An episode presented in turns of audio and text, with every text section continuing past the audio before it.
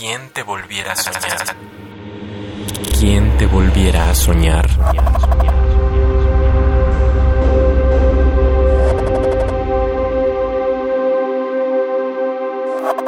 Lo que no se nombra.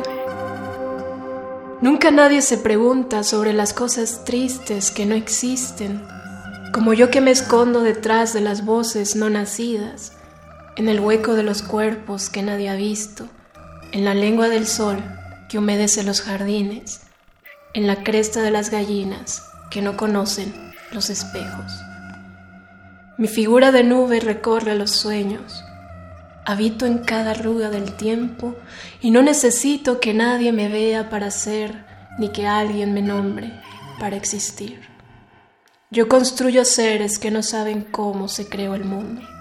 Escribo sus historias en la panza inflada de las estrellas y desde los ojos de Dios los miro vivir y matarse.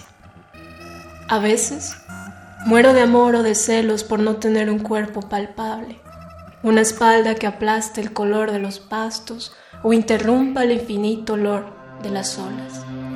Sin embargo, yo espero en los lenguajes extintos, en el latido de tierra que se hace humo, en la gota de lluvia que al caer en el mar se expande.